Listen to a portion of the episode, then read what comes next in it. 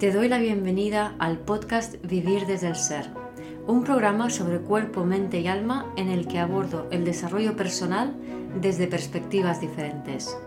Quiero compartir contigo temas de conciencia, espiritualidad y astrología que me apasionan, las emociones y su relación profunda y ancestral con el trauma, la conexión con el cuerpo, la evolución de las relaciones conscientes y mucho más.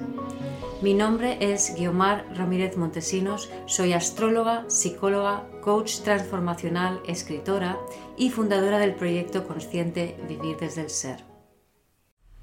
En este episodio comparto un Instagram Live que hice con Daniela del Don de tu Aire, donde hablamos de las relaciones de pareja, de cómo son y de hacia dónde están evolucionando.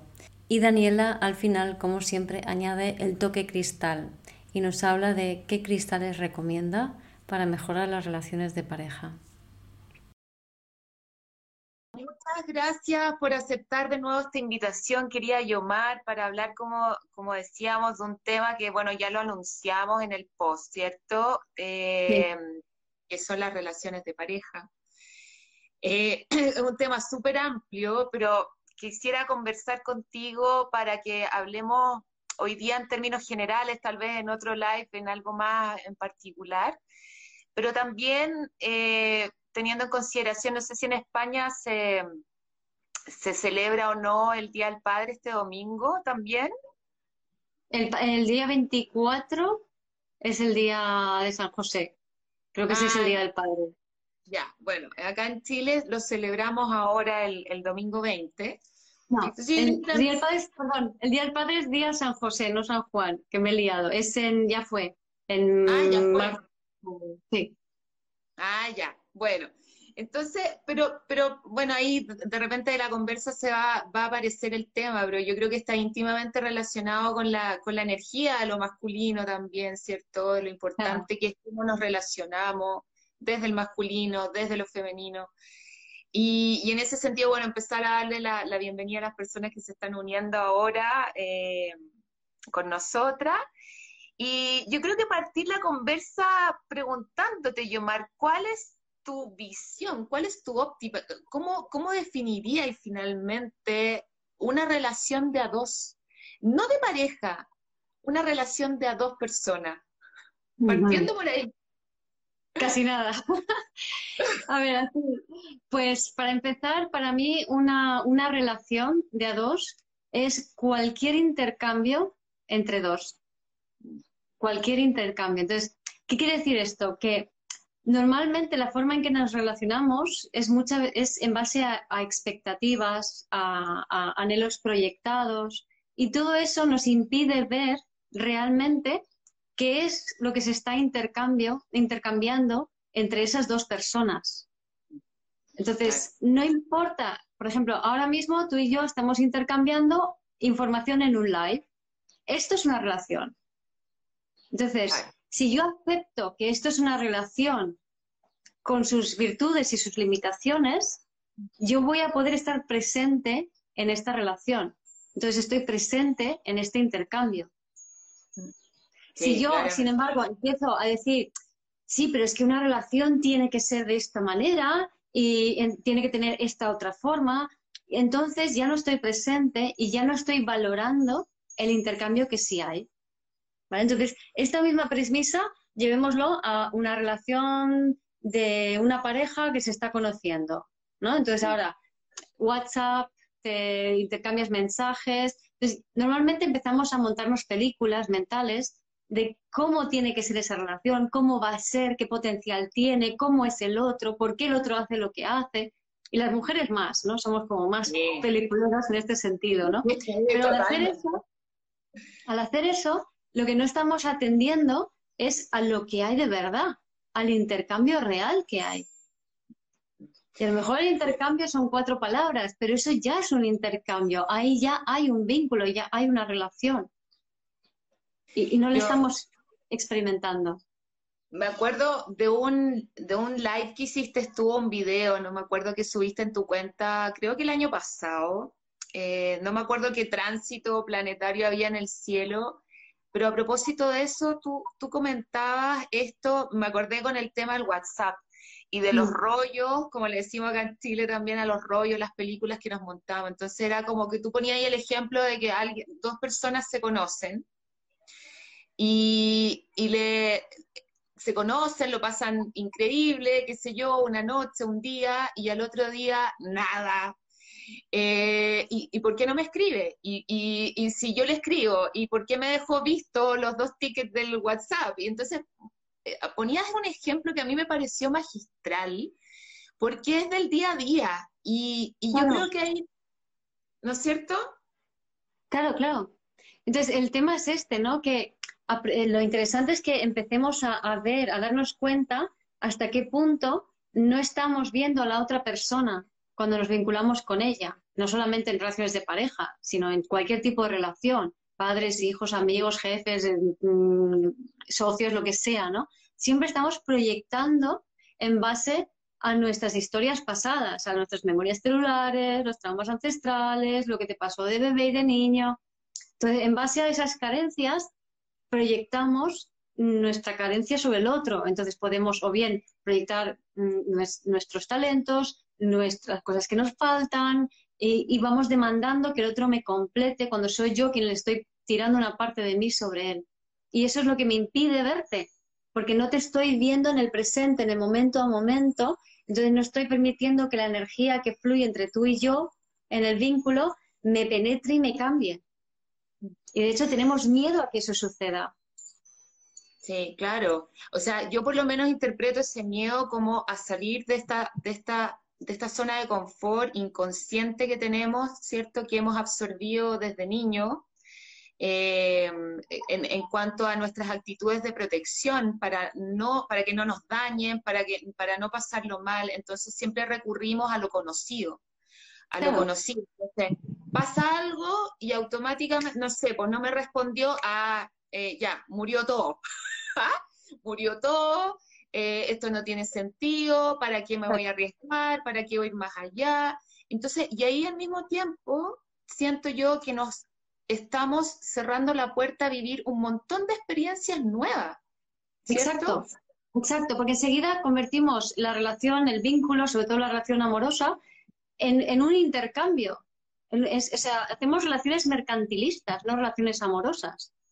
Entonces, una relación mercantilista es, espera, te voy a dar tanto porque no vaya a ser que tú cojas más y entonces no, aquí no hay un intercambio justo y te vas a aprovechar de mí. Entonces, primero, antes que nada, preguntémonos, ¿por qué vamos por la vida sospechando lo peor de las personas a las que amamos? O sea, piénsalo un poco. Esto quiere decir que mamá eh, fue la que te dañó, porque mamás, los vínculos empiezan con mamá. Y luego vamos practicándolo sobre papá y sobre todo el mundo. Y de ahí vamos creando variaciones. Pero en esencia, si yo sospecho de, del otro en un vínculo, es porque tengo carencias por parte de mamá. Completamente. Y eso es así porque vivimos en una sociedad traumatizada. Es decir, todo el mundo está traumatizado y mamá te ha dañado. Sí, te ha dañado. Por omisión, por exceso, por lo que sea, te ha dañado. A todos nos ha dañado nuestra madre porque vivimos en la sociedad que vivimos. entonces vamos exigiendo que el otro nos dé aquello que mamá no nos pudo dar. Entonces, si yo quería de mamá que me diera más cariño, más nutrición o que me diera menos agresividad, voy pidiendo al resto de seres humanos de mi vida ese registro que mamá no me pudo dar. Y evidentemente así no, no, puedo estar presente en la relación porque te estoy demandando que me des lo que mi madre no me dio. No es posible. No tiene sentido. Todo el rato. Y, y de ahí que es tan importante como tú también lo pones en tus libros eh, y bueno, en, en, general en tu, en tu, en tus eh, conversaciones con otros terapeutas y por ti misma, lo importante que es reconocer esas, esas carencias, esos fantasmas que yo le llamo también, que están con nosotros, y de reconocer desde el consciente, desde el adulto, digamos, desde la adulta, que es el niño o el bebé el que está demandando, el que está demandando. Y, y ahí también hacer como, yo por lo menos, no sé si a ti te ha pasado, hecho la reflexión de que ¿Por qué nos tenemos que relacionar amorosamente de una manera excepcional? O sea, excepcional en el sentido, ¿a qué me refiero? No sé, quiero, quiero escuchar tu opinión con respecto a eso, porque le he estado dando vuelta a esto.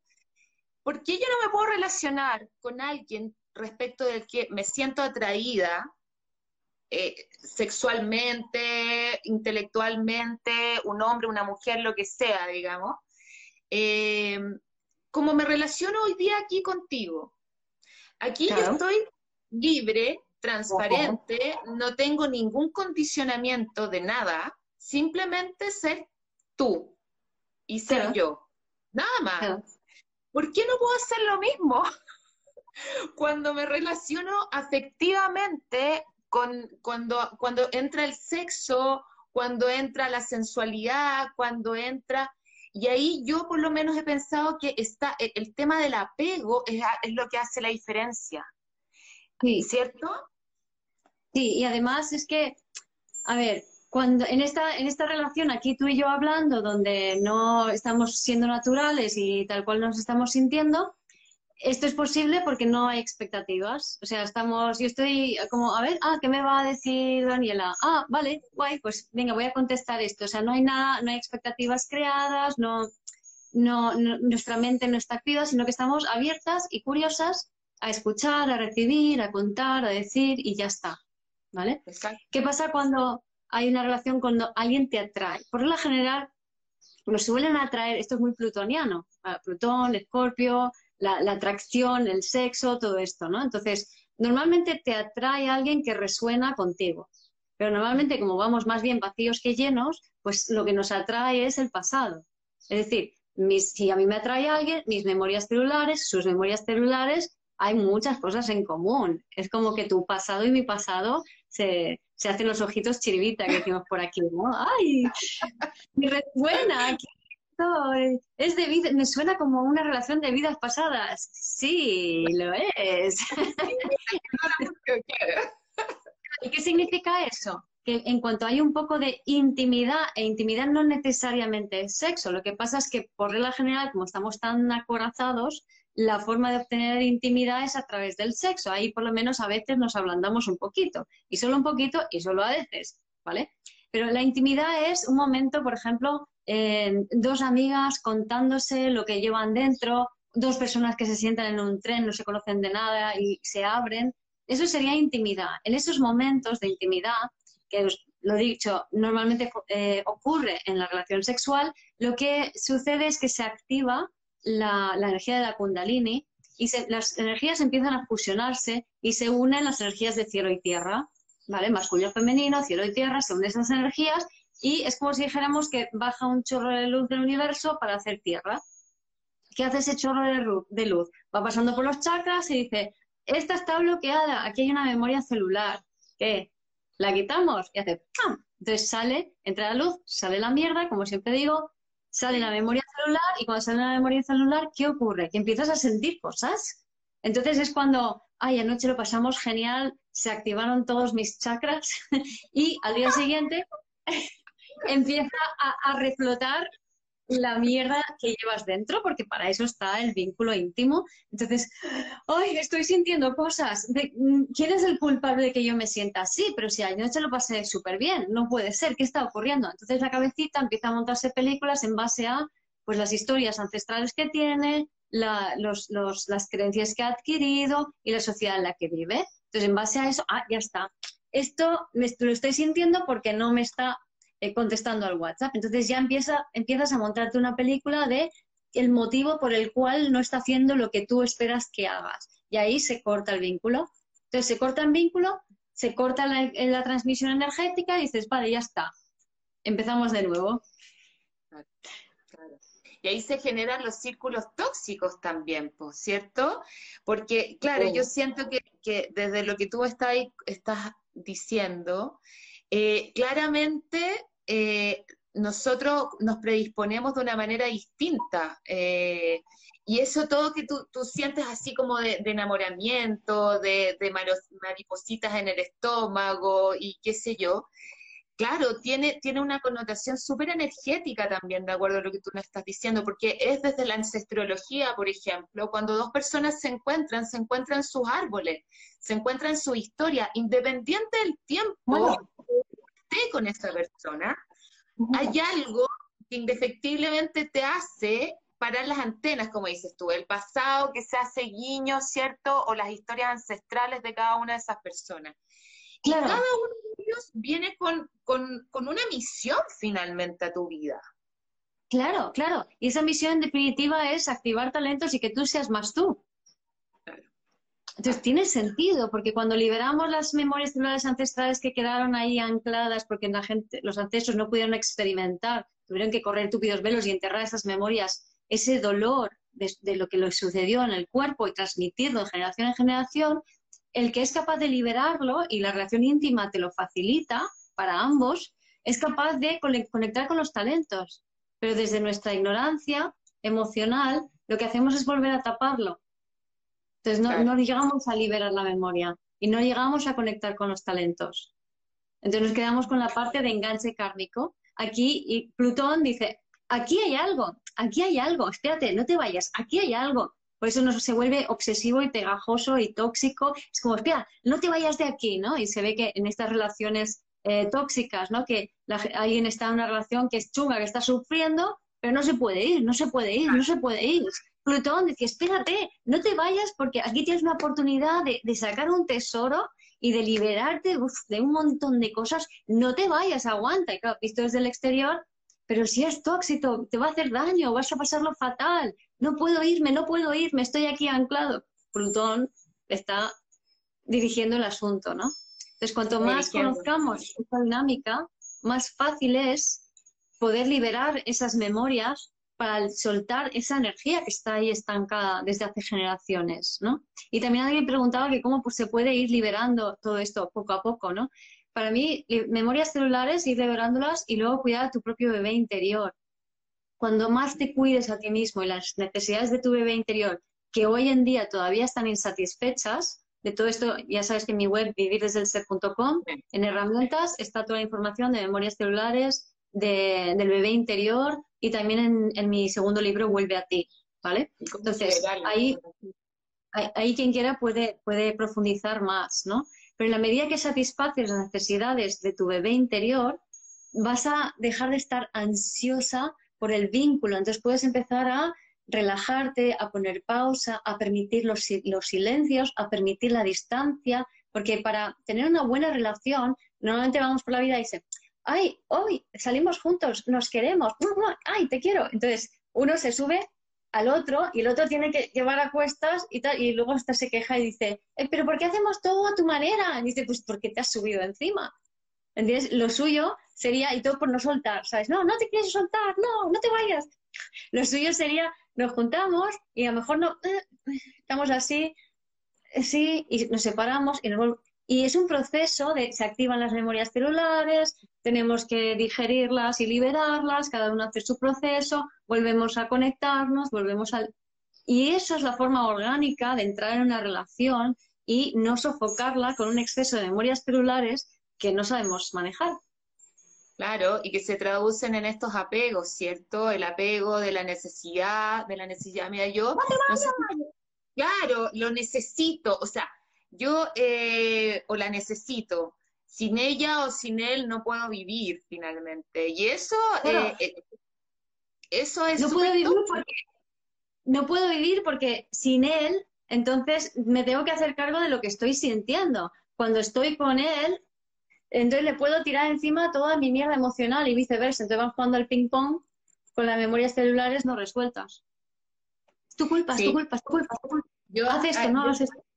Desde ahí también a mí, bueno, yo soy muy analítica y, y reflexiono mucho de muchas cosas y ahí siempre es como, finalmente, uno con qué se enamora.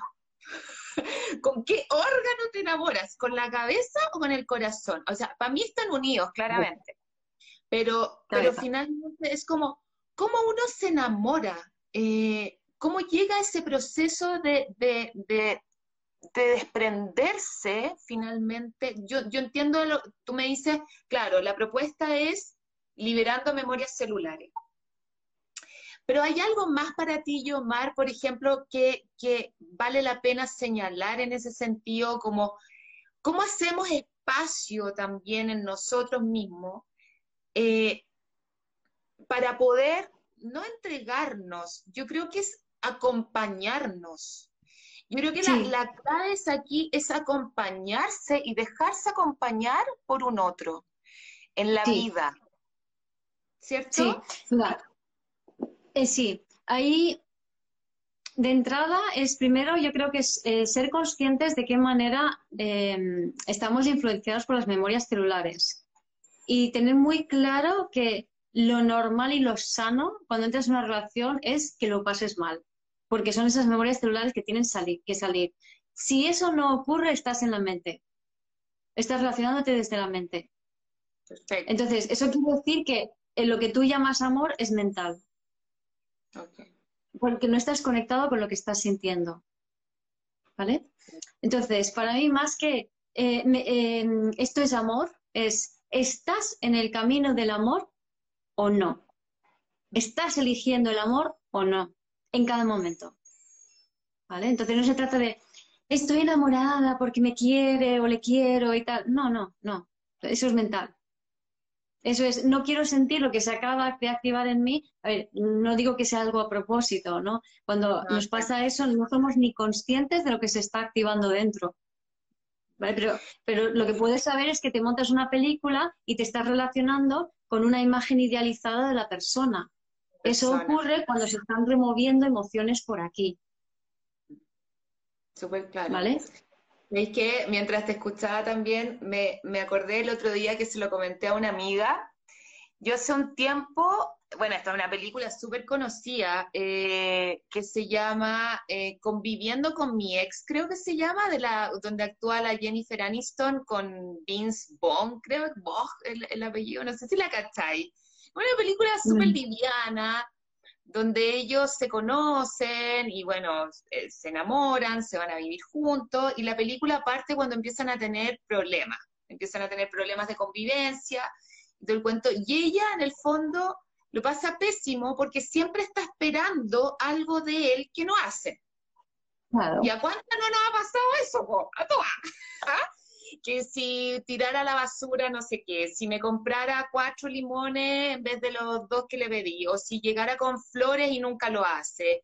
Eh, eh, por ejemplo, tienen una pelea que determina el término, el quiebre final ya de la relación, en donde ella invita a su familia a comer a la casa de ambos, y resulta que, claro, eran, no sé, 10 personas, los invitados se van y hay que lavar los platos, ¿cierto? Hay que lavar los platos. Entonces ella lo que hace, él termina la comida, se va al sofá, prende el televisor y empieza a ver partido de algo, no sé, o empieza a jugar con el videojuego.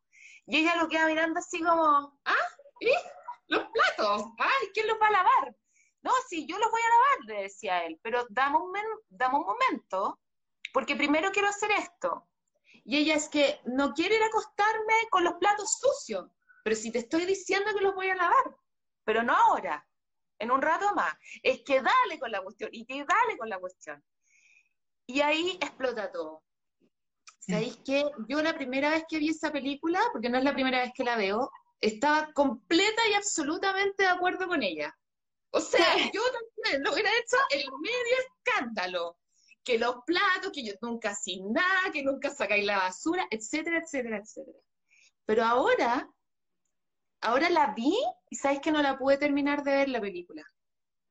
Esa la, no la pude terminar de ver porque sabéis que dije, esto que está pasando acá es tan desde lo externo están desde lo externo, porque eh, no solamente ella, sino que cuántas de nosotras pasamos por ese, y todavía pasamos, si no es que yo lo tenga solucionado, también vivo el proceso. Pero cuando, como decís tú, lo haces más consciente, las cosas cambian y empiezas a tomar decisiones, ¿cierto, Joan? Sí, sí, sí.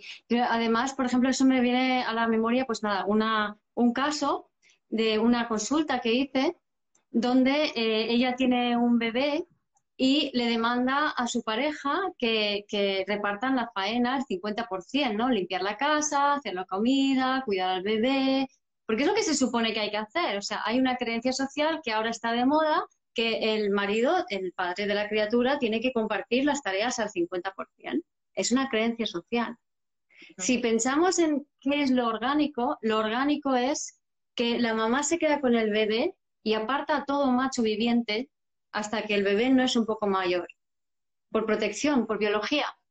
Entonces, imagínate que estamos condicionados por este dictado social, estamos diciendo que, oye, quiero que mi marido me ayude y tal, Cari, ayúdame, venga, haz esto, haz lo otro. Y al mismo tiempo le estás echando fuera, le estás apartando, le estás ignorando. ¿Vale? Y eso se traduce en internamente estás en contradicción, porque una cosa es lo que crees que se debe hacer porque eso es así socialmente y otra cosa es lo que tu biología quiere hacer, que es otra totalmente diferente. Entonces, las, esto puede sonar así un poco como, ah, qué escándalo, tiene que haber igualdad, ¿no? Perdona, o sea, el bebé tiene que estar con mamá los primeros dos años de su vida 100% del tiempo, ¿vale? Que en esta sociedad es imposible. Pero eso es lo ideal. Entonces, eso es lo orgánico. ¿Ves? Porque la madre es la que puede leer al bebé, la que puede sentirlo si está conectado con ella. Claro, tampoco lo está. ¿Vale? Entonces, ¿qué sentido tiene hacer esas demandas cuando tú en realidad lo que quieres es otra cosa, pero no te estás escuchando a ti misma, ¿no? Entonces, en esta película, Jennifer Aniston le está diciendo a su marido que limpie los platos ya, pero en realidad lo que ella quiere es tirarse del sofá. Claro, todo el rato, por supuesto, por supuesto, no hacer nada. Claro, entonces por eso, en vez de, gritarle al otro y decirle que el otro tiene que hacer esto cuando tú quieres que lo haga, o sea, ¿por qué no dices tú lo que quieres hacer y lo haces? Exacto. Y eso al mismo tiempo, eh, yo me preguntaba, bueno, y esta mujer en este caso, que lo vuelvo a repetir, todas hemos pasado, yo creo que por eso, eh, refiriéndonos al, caso de la mujer en esta película, eh, es como, bueno, ¿y qué le estás, qué estás tratando de decir a ti también respecto de esta situación? ¿Qué es lo que te pasa a ti? Tú decís, claro, se quiere estar en el sillón seguramente, pero ¿de dónde viene la rabia? ¿De dónde viene la rabia? De, de la tensión, de la tensión hacia sí misma. O sea, necesitaba permanentemente que el otro estuviera atento a lo que ella quisiera y que la leyera. O sea, los hombres son muy, a mí me gusta mucho la energía masculina en ese sentido, porque los hombres son mucho más prácticos. O sea, cuando, cuando te dicen, ¿y tú crees que yo tengo la bolita de cristal? es, así, es así. O sea, finalmente, lo que uno patalea es para mí lo que patalea tu niño interno, la niña interna. O sea, ¿dónde tú estás atendiendo? el otro no, no tiene ninguna responsabilidad en ese sentido contigo. No, y además si, si le cargas al otro con esa responsabilidad, la, es como, imagina, o sea, está, lo, lo, femenino es sentir y sostener lo que sientes. Eso sería, digamos, lo divino femenino, por reducirlo mucho, ¿no? Es sentir lo que, la energía emocional que atraviesa tu cuerpo y sostenerlo, es decir, no reaccionar. Reaccionar es masculino. ¿Vale? Entonces, ¿qué hacemos? Sentimos algo, no llegamos a sentirlo, nos hemos disociado y ya hemos reaccionado. Ya nos ha saltado un pensamiento, hemos hecho algo, hemos dicho algo. Entonces, lo que hacemos es, en vez de funcionar como mujeres, estamos funcionando como hombres y no hay ninguna eh, mujer que esté sosteniendo lo emocional previa, porque la madre tampoco lo hizo. Entonces, siento algo, ¡ah! no lo puedo sostener, y salto y vuelco esa emotividad sobre el hombre. ¿Vale? Pero ¿qué, qué, le ocurre a un hombre o tu propio lado masculino cuando le vuelves, le vuelcas lo emotivo, que, que actúa con lucha o huida? Entonces, o bien eh, lucha, que es o ataque, o voy a hacer algo al respecto, ¿qué tengo que hacer? Yo lo soluciono todo. O huida, que es el silencio, la desconexión, eh, no estoy, me voy, ¿vale? Entonces, cuando veas una reacción en un chico de desconexión, de que no hace caso, de que de que le intenta arreglar las cosas, que eso socialmente está mejor visto, o de agresividad, entiende que ahí lo que ha sucedido es que se le ha sobrecargado emocionalmente. Aquí estoy hablando de pareja heterosexual, pero porque el ejemplo es muy gráfico, ¿no? En parejas homosexuales es un poco más sutil, pero en la pareja heterosexual se ve como muy claro, ¿no? claro, sí. Entonces, si, si nos encontramos esta respuesta, es que se le ha sobrecargado emocionalmente. Y se ha descargado sobre, eh, emocionalmente porque tú has hecho lo mismo dentro de ti. Tú no has sentido y sostenido tu parte femenina, no has sentido y sostenido la energía emocional que te atraviesa y la has volcado sobre tu lado masculino, sobre tu lado racional, sobre tu cerebro eh, izquierdo, que es el que se encarga de huir o, luchar, ¿no? El que se encarga de tomar las decisiones, de ir a por algo, de, expresar, de, siempre hacia afuera. Sí, en ese sentido también lo conecto mucho, Yomar, no sé qué te parece a ti, pero con, este catálogo como de reclamos que uno tiene, que ya, aparece cada vez que... Ah, como, espérate un poquito, y esto, y esto, y esto.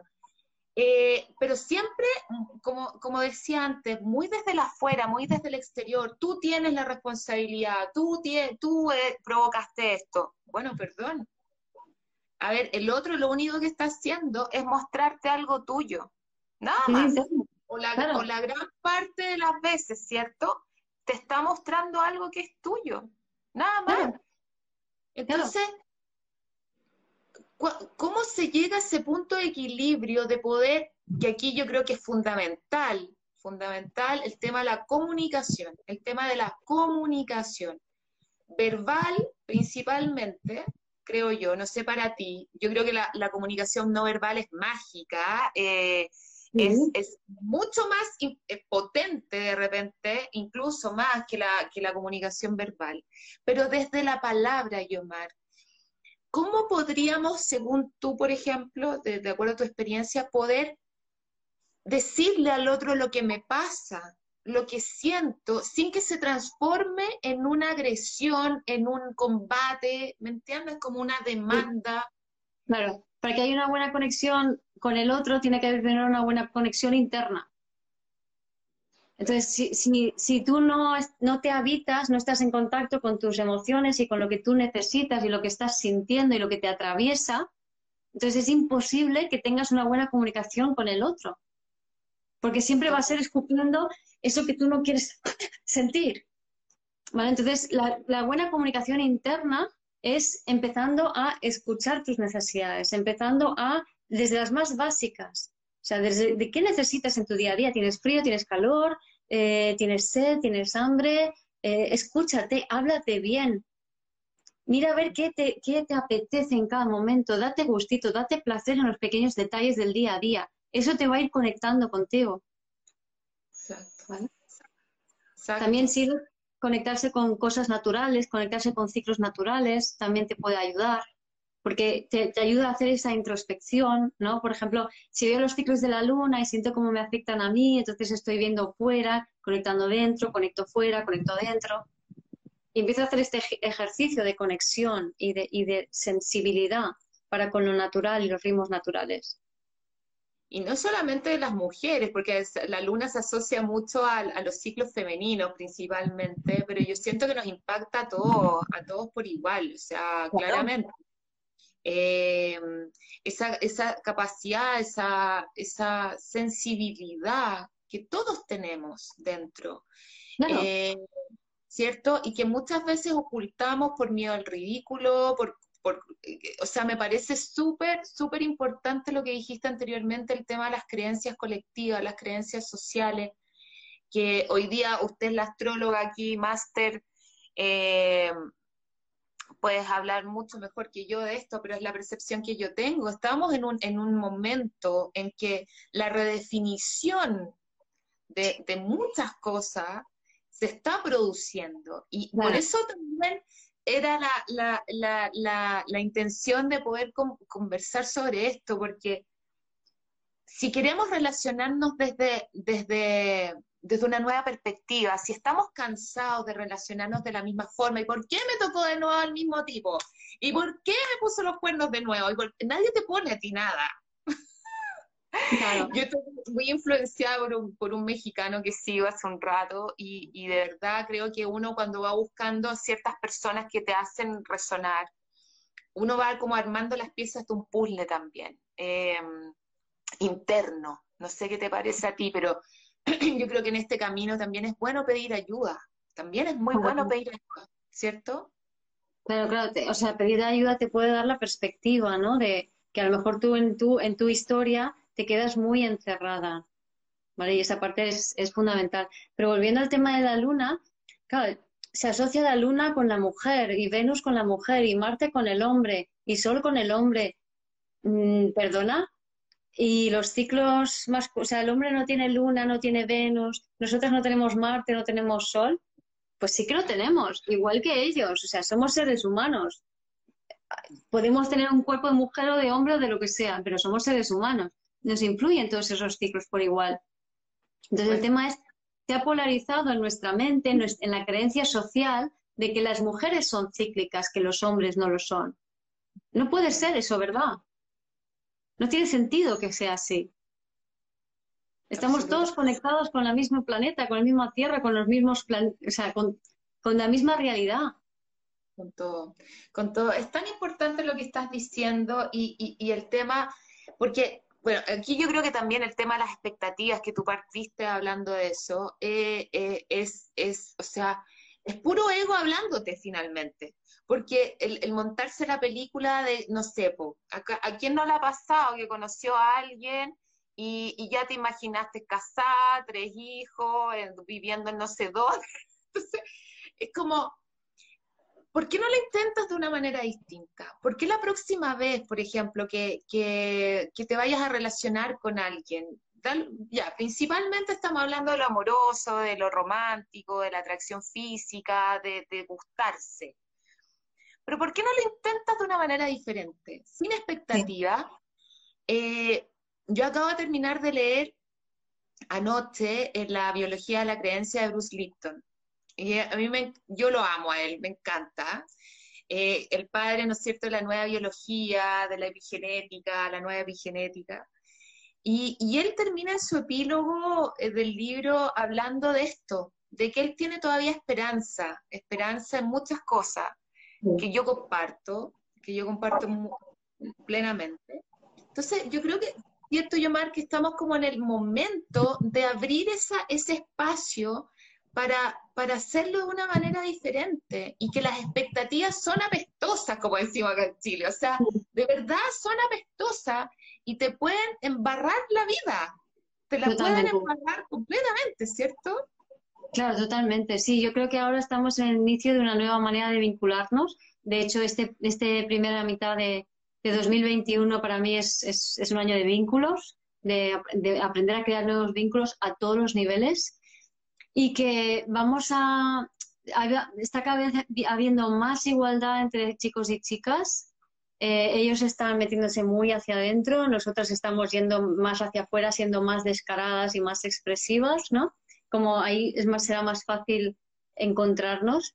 Y relacionarse, para mí, relacionarse sin expectativa es eh, estar con asombro cada día con la relación y simplemente entender que toda relación es perfecta tal y como es para ti en un momento dado, que lo que tenga que suceder va a suceder muy a pesar de la voluntad de tu ego, que no pinta nada en lo que tiene que ver un vínculo. O sea, todo, todo vínculo empieza cuando tiene que empezar, termina cuando tiene que terminar y la cabecita ya se puede montar películas que no tienen idea.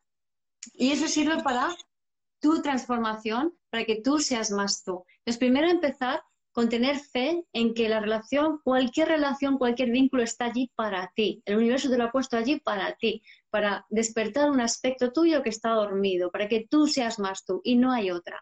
Y desde allí vive el vínculo el, con el intercambio que sea, mucho, poco, da igual, vívelo día a día y permítete sentir tu corazón, que eso se puede hacer cuando tú te cuidas, te nutres, te das lo que necesitas, te conectas cada vez con tu corazón. Y si un día sientes que a esa persona la amas condicionalmente, pues ese día sientes eso.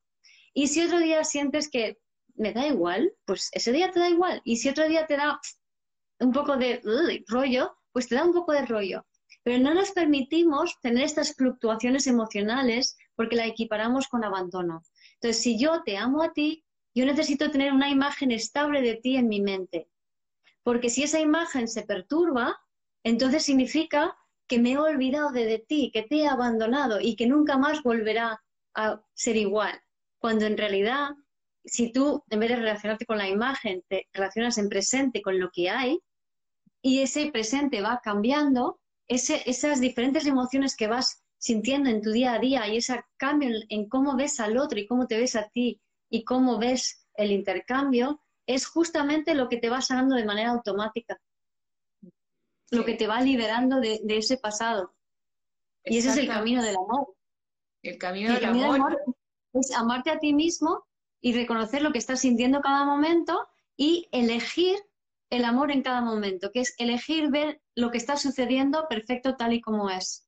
Y no tiene sentido mercantilizarlo, no, uy, y si me va a hacer daño y si va a pasar esto y tal. Solo te puede hacer daño si hay expectativas. Si no hay expectativas y estás viviendo el momento presente, nadie te puede hacer daño. Y si estás conectado contigo lo que tú necesitas, enseguida detectas lo que, mm, esto no me apetece y no voy por allí. Y me respeto a mí misma primero. Exactamente, exactamente. A eso iba también. Porque es súper legítimo que, en una relación, cuando nos empezamos a observar, después de que nos hayamos observado y nos hayamos permitido vivirlo, podemos tomar la decisión y está bien, está bien decidir no seguir. Está bien. Eh, y tomar un camino diferente y agradecer esa experiencia.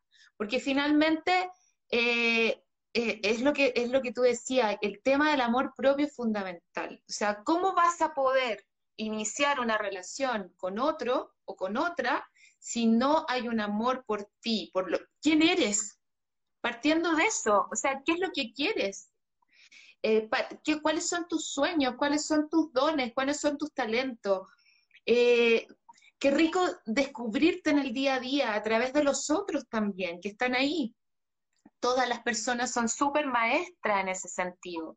Eh, que nos están, claro, uno a veces tiene días, como decís tú, que un día no querís nada, querís mandar a todo el mundo a, la, a, la, a donde sea y desaparecer y, y, entrar en la introspección y en el silencio, y está bien. El tema es que todavía, todavía lo tomamos a, personal.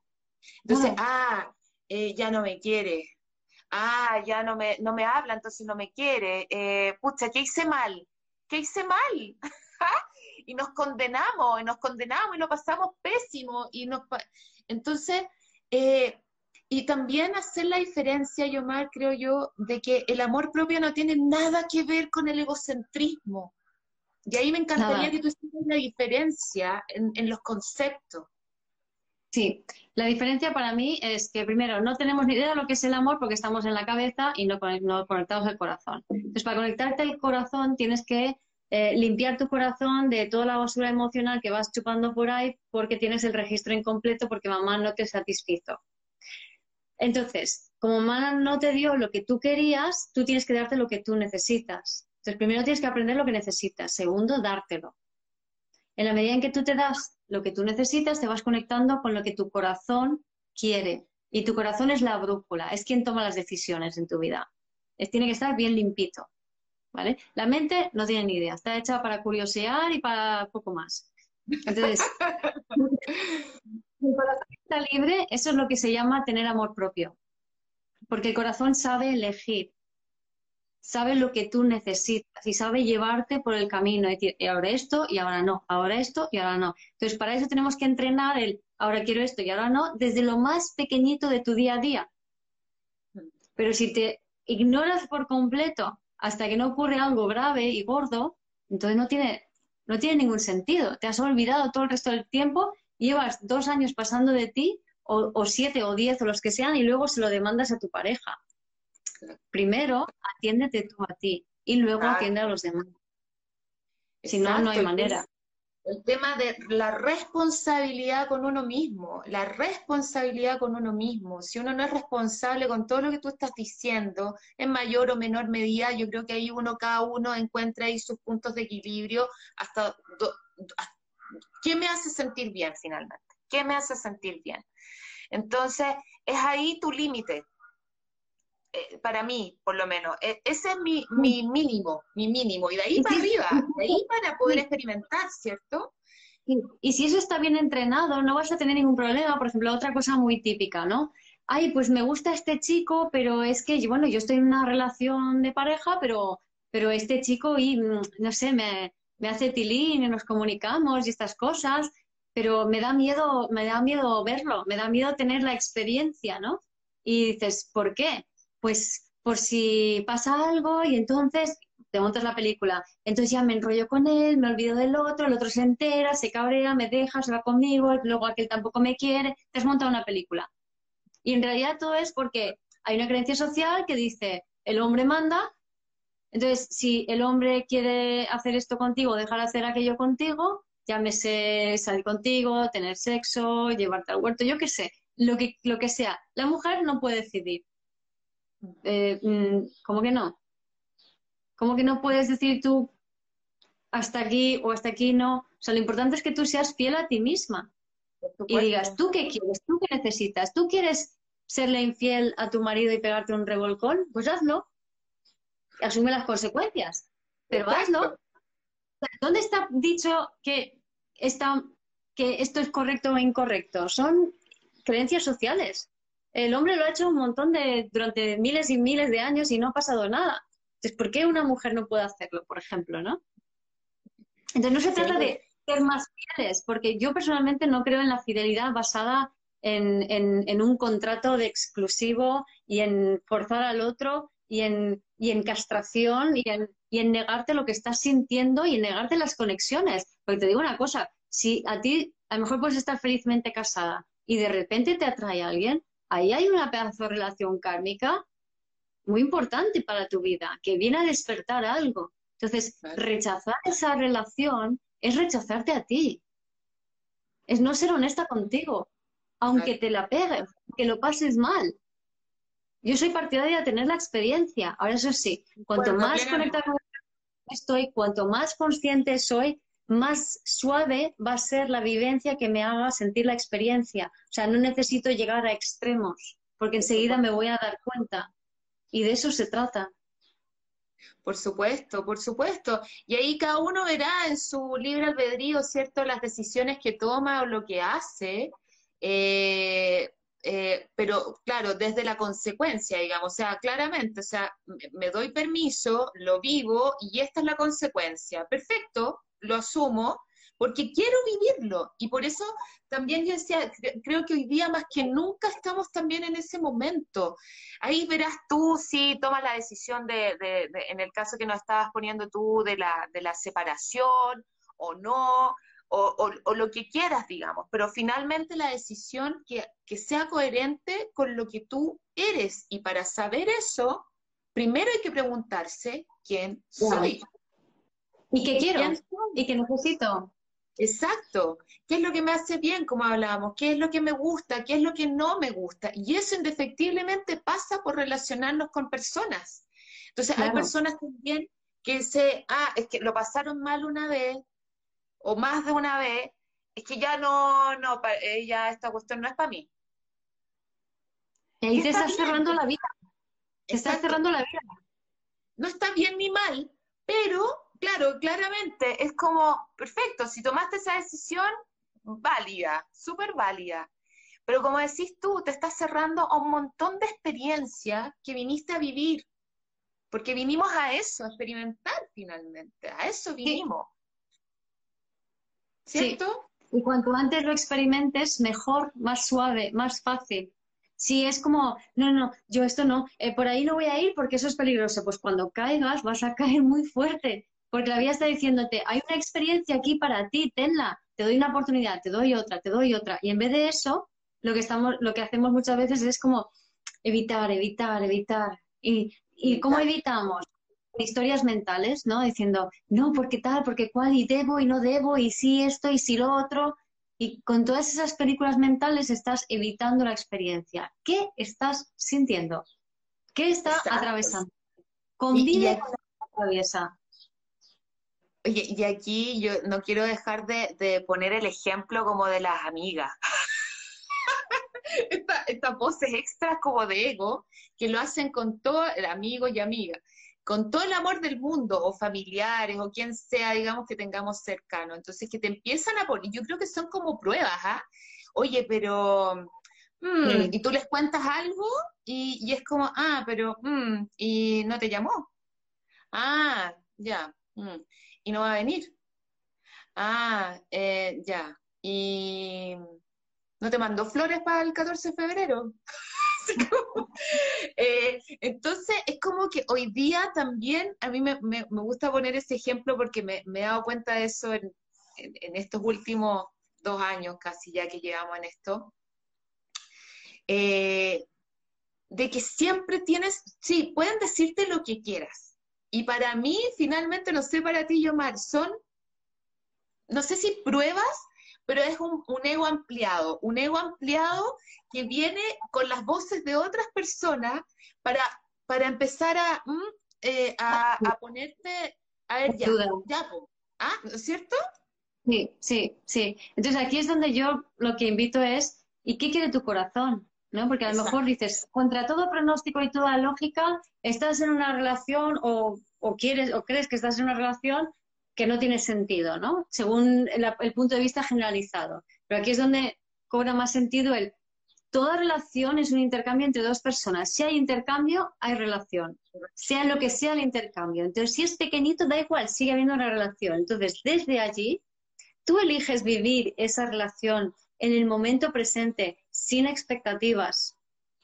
Sabiendo que eso va a provocarte toda una montaña rusa emocional necesaria para liberarte de esos patrones, entonces cuando eliges el camino del amor, lo que estás eligiendo no significa que elijas a esa persona, yo te amo a ti. Estás diciendo que eliges cultivar el camino de amor en ti. Significa cada vez conectar más con tu corazón, cada vez liberar más tus historias del pasado, volverte más limpia en ese sentido, ¿no? Liberar más memorias te va a ayudar a resonar a un nivel suficientemente alto como para poder crear tu propia realidad. Y eso es el camino del amor. Entonces, cualquier relación, cualquier intercambio entre dos personas te puede ayudar a hacer ese camino del amor. Pero perderte en tienes que hacer lo que yo quiero que hagas es perder el sentido de lo que es ese camino. Porque por ahí no, se va. Claro, ¿no? Y además ponerle, y, ponerle tierra a algo que puede ser maravilloso. Eh, la Coti dice, ego ampliado, es algo que se me ocurrió ahora. no sé, es una forma como de explicar que tu propio ego también puede venir con las palabras de otras personas por, resonancia. ¿ah? Totalmente, totalmente. y, ¡ah! es súper importante ese concepto. porque muchas veces es así. O sea, tú empiezas a tener una idea propia y el ego ampliado te, arrastra otra vez a la creencia que no, que no va contigo. Claro, es como que aparte de escuchártelo a ti, lo empezáis a escuchar de otros lados. Entonces es como, ah, y, por eso ahí digo yo que es como una prueba, es como, ya, ¿me voy a quedar con esto? Está bien, me quedo con esto, termino la, experiencia ahí. ¿Y, mm. qué pasa en tu próxima experiencia? Bueno, repites. La repites. Claro. Es que si no eliges el camino de amor, que es el camino del crecimiento, que implica dolor emocional, implica que, te atraviesen emociones dolorosas, que veas tus patrones, tus obsesiones, tus celos, tus miedos al abandono, al rechazo, al descontrol, tus angustias, tu ansiedad, o sea, todo eso lo puedes atravesar, aunque sea alguien con quien te cruces en el metro cada día y no intercambies palabras, pero ya se cruzan las miradas, ya hay un intercambio, eso ya está provocando un viaje, que si lo aprovechamos es de un crecimiento increíble, pero hay que no tener expectativas, permitirte tener las emociones que surjan y soltarlas y liberarlas y no proyectar ningún, ninguna historia sobre la otra persona, o sea, no pensar en y por qué lo hace, y qué estará pensando, y qué estará, y qué creerá de mí, y si lo voy a volver a ver y tal. Entonces, y es un ejercicio monástico prácticamente, o sea, es monástico, es, es, es de dedicación absoluta a decir, lo voy a hacer de esta manera porque creo que esta es la manera correcta. Yo, yo, es lo que he hecho. Y te digo yo que es la manera correcta. El resultado no es que tú termines con tal persona como pareja. El resultado es tu crecimiento y tu conexión contigo y tu capacidad creativa de crear la realidad que tú quieres. Y eso es el amor. Maravilloso. Y, y, en el lado, bueno, no sé si tú te acuerdas, pero yo tengo mi, mi luna en Escorpio. Eh, entonces, yo he aprendido en el, en el último tiempo que, que, está bien que eso salga, porque como decís tú, las memorias celulares necesitan evacuar, necesitan salir, ¿no es cierto?, para dejarle espacio a la luz y que salga toda esta mierda ancestral con mucho respeto a los ancestros, eh, que por eso, por ellos estamos aquí también. Pero hay muchas cosas que llevamos sobre nuestro, nuestros hombros por, por, por lealtades, por lealtades invisibles, por amor, como dices tú también muchas sí. veces. Eh, y eso es bueno ir eliminándolo, haciéndolo consciente. Entonces, cuando, por ejemplo, yo ponía el ejemplo de mi luna en Escorpio, porque a mí me, pasa, yo hoy día lo hago, lo hago mucho más consciente, que cuando siento que viene la cuestión así como que me está comiendo porque me entra la rabia con el otro porque no hizo, no dijo, no, ah, es como, ok, lo mando a la mierda, como se dice acá, ah, pero yo, desde mí, no al otro, porque yo reconozco esa energía en mí, entonces la dejo salir. Exacto. Y, y, ¿Me entiendes? No sé si me explico de esa manera, es como que lo hago, reconozco que tengo rabia, reconozco que tengo eh, ansiedad, que tengo angustia, que me gustaría que las cosas fueran distintas, pero lo hago conmigo, no estoy esperando que el otro me llame, oye, ¿sabéis qué va? Y le tiro toda la caballería encima sino que lo hago desde mí, lo dejo salir simplemente. Y después, sí. no sé si te pasa a ti, sí. pero se siente como si un globo enorme se hubiera desinflado, es como, y cada vez es menos tiempo. Sí, y más, y más suave. Sí. Y es más suave. Sí. sí. y sobre todo cuando, cuando después de hacer ese ejercicio de permitirte escupir contigo mismo esa, ese, esa mierda que llevas dentro, luego conectas con una emoción positiva, pues yo qué sé, o te, o te das, te cuidas tu energía, te das algo, no sé, te pegas una duchita, un bañito, te das un paseo, te das un poco de mimo, te das algo rico, te preparas algo rico. Entonces, el simultanear dos emociones contrarias limpia, libera trauma. Es maravilloso, maravilloso lo que sucede ahí. Mi querida Yomar, se nos pasó el tiempo así como Así.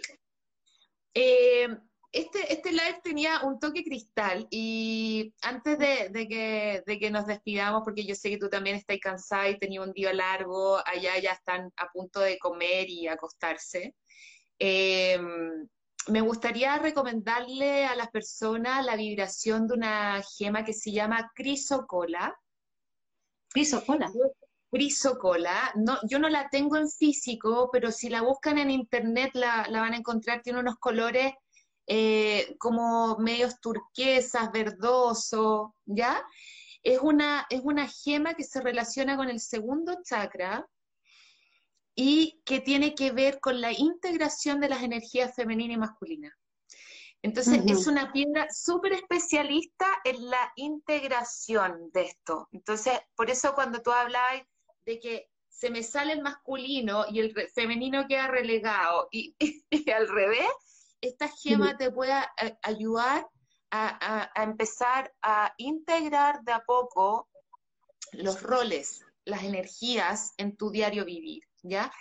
No digo el cuarzo rosa, porque en general la, las personas eh, para relaciones de pareja, digamos, yo no, se tiende a decir que el cuarzo rosa tiene que ver con el amor en pareja. Hay gemoterapeutas o personas que lo piensan y yo no lo voy a discutir en ese sentido. Pero el cuarzo rosa sí eh, sirve mucho, porque es una gema del cuarto chakra, del corazón, para el autocuidado, el autorrespeto. Y en ese sentido, rescatando de nuestra conversación la importancia del amor hacia uno mismo en primer lugar, sí, lo recomiendo. Súper, súper. Un corazón de cuarzo rosa y lo utilizo para cuando necesito estar conmigo, ¿no? Instintivamente, no lo sabía. Sí. Súper. Y además, ella, esa, ese cuarzo, ese cristal, es muy contenedor, se ocupa como rescue emocional junto con la aventurina, el citrino, la malaquita. De hecho, yo preparo una fórmula cristal ahí de esos, de esos, de esos, de esos, ¿cómo se llama? De esos minerales. Eh, y, es muy efectiva, la verdad, muy rápida. Yo me chanto el, corazón, el cuarzo verde aquí en la aventurina y eh, es automática. Eh, así que ese sería como el, toque cristal. No sé si quieres decir algo más.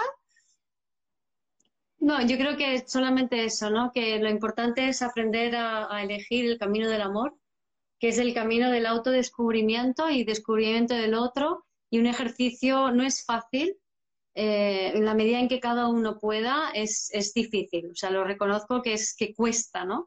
Pero es, es muy gratificante. Y en cuanto empiezas a conectar cada vez más contigo, ya al final se, se vuelve natural ese camino y es, es, es, muy bonito.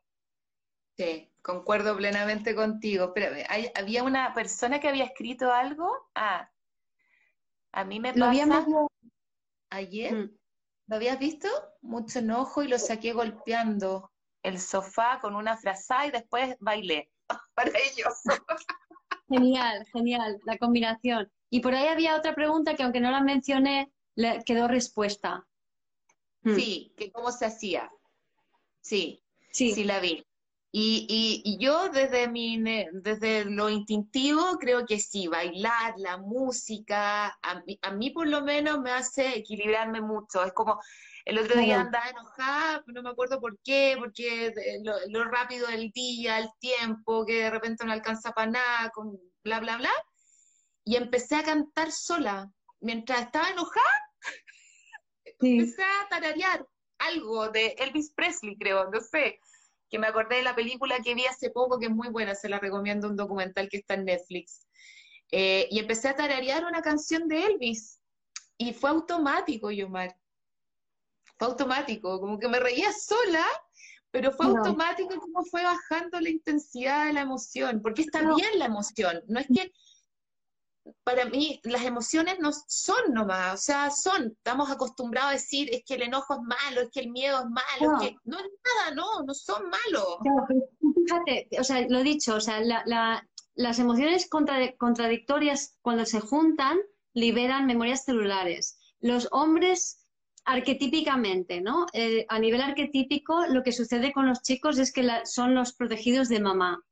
Entonces, mamá se refugia en el hijo varón para como no, no tener que atender a, pues a, su marido o a quien sea, ¿no? Por, por este rechazo biológico que hay del hombre cuando nace un bebé. Entonces, cuando el niño tiene 6, 7, 8 años que empiezan los terrores nocturnos, la forma ideal de manejar esas situaciones, o sea, los terrores nocturnos son memorias celulares que se activan. Entonces, y el niño con su imaginación le pone los monstruitos que, que, a lo que llega, ¿no? Según su experiencia de vida. Y entonces, la fórmula ideal de barajar eso es a través de la aventura y la risa. Se vencen y, se, y entonces las emociones se integran y ese niño crece teniendo una sana gestión de sus emociones. Pero ¿qué ocurre? La madre dice, no, no, yo te quito todo esto, no sientas, no sientas. Entonces le está aplacando la salida de esas emociones y encima le está volcando sus propia, su propia angustia o sus propias emociones no, no admitidas, ¿no? Y en ese sentido nos volvemos torpes emocionales. Entonces es muy importante esto que acabas de decir de siento enojo, pues me pongo a bailar, a cantar y empiezo a reírme, ahí estás liberando automáticamente. Y si esto lo hacemos en el día a día, nos, nos, deshacemos de mucho, mucho paquete, nos conectamos con el corazón y podemos vincularnos de forma más auténtica. Ay, oye, podríamos estar hablando tanto rato de esto, me encanta. Eh, me pregunta ahí, Katy, ¿la turquesa es buena para el chakra del corazón? Eh, desde mi óptica, Katy, la turquesa es una gema que está asociada al quinto chakra, a la garganta, a la comunicación. Por lo tanto, la turquesa lo que hace es traerte paz interior para eh, desde la comunicación y te ayuda también mucho a establecer límites. el cuarzo rosa también sirve desde el chakra corazón a decir no. Y la turquesa lo hace desde la verbalidad y te ayuda a establecer límites justos para ti. Eh, ella es la piedra de la paz interior, ¿ya? Espero haberte respondido ahí la pregunta. Pero si te resuena ponértela en el corazón, póngasela nomás. no, no hay fórmula, aquí los cristales son maravillosos todos. Así que, mi querida Yomar, muchas gracias por tu tiempo, por tu disposición, por tu sabiduría, por, por cómo eres. Me encanta hablar contigo. Igualmente, gracias. Gracias por escuchar este episodio del podcast de Vivir desde el Ser. Si te gustó el contenido y los temas que hemos abordado, dale a me gusta, suscríbete a mi canal, comparte este episodio con quien crees que lo pueda necesitar y te invito a visitar mi web vivirdesdeelser.com y a seguirme en las redes.